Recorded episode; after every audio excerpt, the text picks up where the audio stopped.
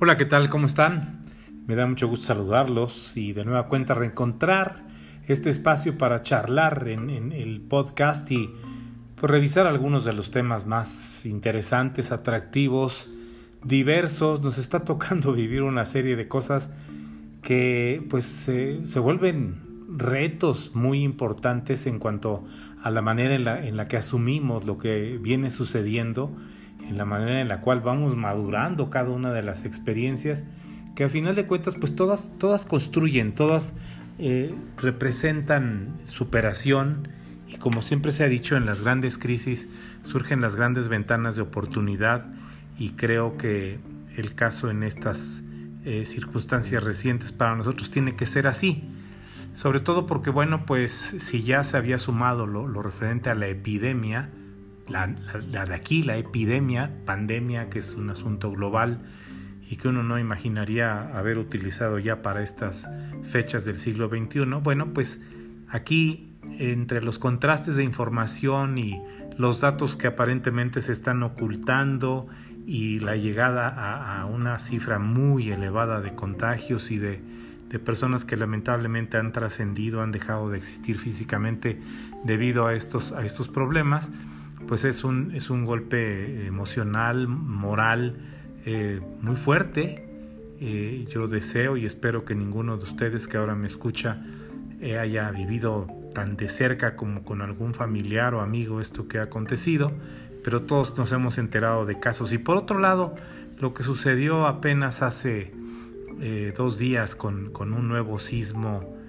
muy intenso, yo creo que es de los, de los que más más fuerte yo he vivido, en, hablo del, movimiento y de la duración, eh, nosotros habitamos en una zona cercana al parque Luis G. Urbina, que se llama también Parque Hundido, en un piso alto, piso número 13, y, de verdad yo el, movimiento que percibí y lo, lo que duró, no lo había vivido antes. Y vaya que hemos tenido sismos, terremotos diversos y experiencias muy diferentes desde el 57, que éramos muchos de nosotros unos bebés, después el 85, después el 2019 y ahora este 2020. Y curiosamente, por razones de cercanía al, al epicentro, hablo en este caso, bueno, más distancia hacia Oaxaca y la costa del Pacífico, comparado con lo del 2019 que fue en la colindancia de Morelos y, Puebla me parece, pues fue muy cerca y además ni siquiera dio tiempo de que sonara la, alerta sísmica aquí. Ahora muy largo, muy dramático, de, siempre el, no saber qué va a acontecer y, cómo se van a dar las cosas, pues nos genera una reacción psicológica eh, muy, muy intensa. Y si a todo esto sumamos toda la gran cantidad de datos y de mensajes y de noticias que han venido surgiendo, hace apenas unos minutos me llegaban mensajes a través de, WhatsApp y de, diversas, diversos medios de que estaban arribando a la, Ciudad de México soldados de, desde Venezuela. No sé si eso es tal, vamos, tenemos relaciones con ese país, más allá de toda la locura que representa ese régimen que se instauró en esa eh, república sudamericana y que pues ha dado al traste con, con, lo que era la vida normal y natural democrática de Venezuela, ahora con una gran cantidad de contrasentidos y un pleito terrible con los Estados Unidos y el apoyo de Rusia. Y si aquí nuestros gobernantes que fueron elegidos de manera democrática se están vinculando y están pidiendo apoyo para guardias nacionales, etcétera, a esa nación, creo que ahí hay una, un elemento que no es el adecuado y sobre todo en la cercanía de una visita del presidente de la República a los Estados Unidos en plena campaña para reelegirse del, presidente de, de, esa Unión Americana. Caramba, si yo lo decía para el sexenio anterior, invitar a ese señor a, la Ciudad de México fue un gravísimo error para el presidente Enrique Peña, pues ahora ir a Washington o a donde fuere para, para el presidente López Obrador será yo creo que un error muy muy grave y muy costoso. Dice que agradecer, agradecerle que los unos 2, 3 mil o no sé cuántos respiradores que, envió en, en esta crisis de COVID, después de que ha cortado visas de trabajo, después de que sigue presumiendo y está construyendo un muro para que no puedan eh, traspasar trabajadores que requieren, eh, los mismos estadounidenses requieren de sus trabajadores, después del maltrato que ha hecho con eh, mexicanos y con algunos otros habitantes de otras áreas de Centroamérica, en, en cárceles, separando a los niños, haciéndolos sufrir, ir a visitarlo y agradecerle, yo creo que lamentablemente vuelve a ser un error gravísimo.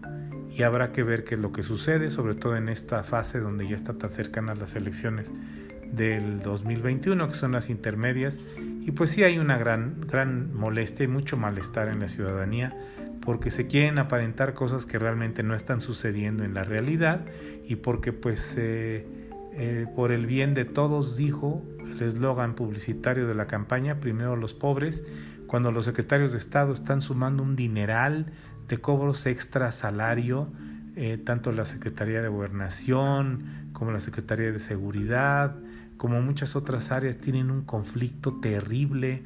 la Secretaría de Función Pública y, quien funge ahí como responsable peleándose con, con, periodistas, en este caso con Carlos Loret, eh, llamándole sicario de una manera tan burda, tan, tan, tan poco adecuada, en lugar de demostrar que ella no tiene ningún eh, tema que comprobar o que no está fuera de la ley. Y, su esposo igual, el señor Ackerman, que había tenido una función importante y destacada, ahora también peleándose con todo mundo y, y generando conflictos por todos lados. Esto no va bien, esto no lleva un buen rumbo y si todo esto le sumamos que además tenemos el problema del eh, tema viral, más el problema de sismos, más el problema de sargazo en las costas del Caribe, más la llegada de arena del Sahara, más tormentas, de verdad,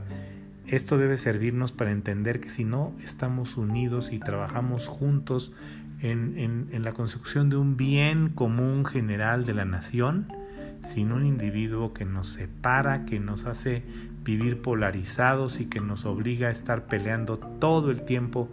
cada mañana genera una controversia. ¿Por qué? Porque está tratando de distraer la atención de la gente, porque no quiere ver estos números de 200 mil contagios y más de 25 mil personas fallecidas por, por el, el, virus de, de, de COVID-19. Y entonces habla de otras cosas y distrae con otros temas. Esa ha sido su vida todo el tiempo. Para quienes tuvimos confianza y votamos por él pensando que iba a ser un presidente digno, responsable y patriota, pues será para otra ocasión, ¿eh? porque esto es terrible. Y en medio de todo este lío, bueno, pues todavía sin saber cuándo vamos a poder eh, regresar a una vida, no digo normal, esto ya no va a poder ser normal,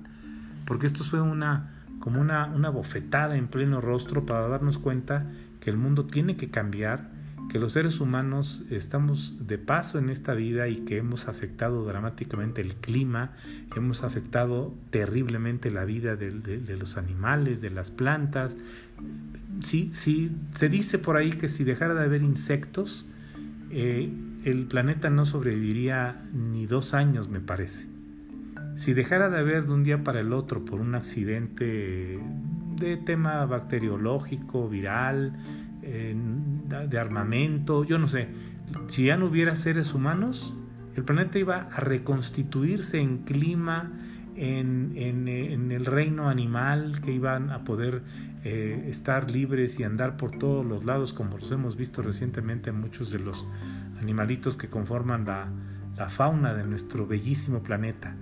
Hemos sido en exceso de, hemos sido depredadores dañinos y hemos sido una carga terrible para el mundo, contaminando, generando basura. Si esto que hemos vivido no nos sirve para darnos cuenta de que o cambiamos o no vamos a llegar a ningún lado, jóvenes, niños y los que estén por llegar, ser conscientes de que las cosas que hemos hecho generaciones anteriores, no todos culpables, pero no han sido ni con mucho las mejores. Los saludo con enorme gusto En eh, Twitter, arroba Paul Delar. En eh, Blogger, en en el blog Perspicax, que acaba con X, para leer algunos textos. Nos encontramos en YouTube, en el canal Leopoldo de la Rosa, para ver diversos temas y programas. Y en Facebook Live también con nuestras transmisiones. Estén muy bien, espero que nos encontremos muy pronto y que las circunstancias sean mucho, pero mucho mejores y más favorables. Gracias hoy. Hasta muy pronto.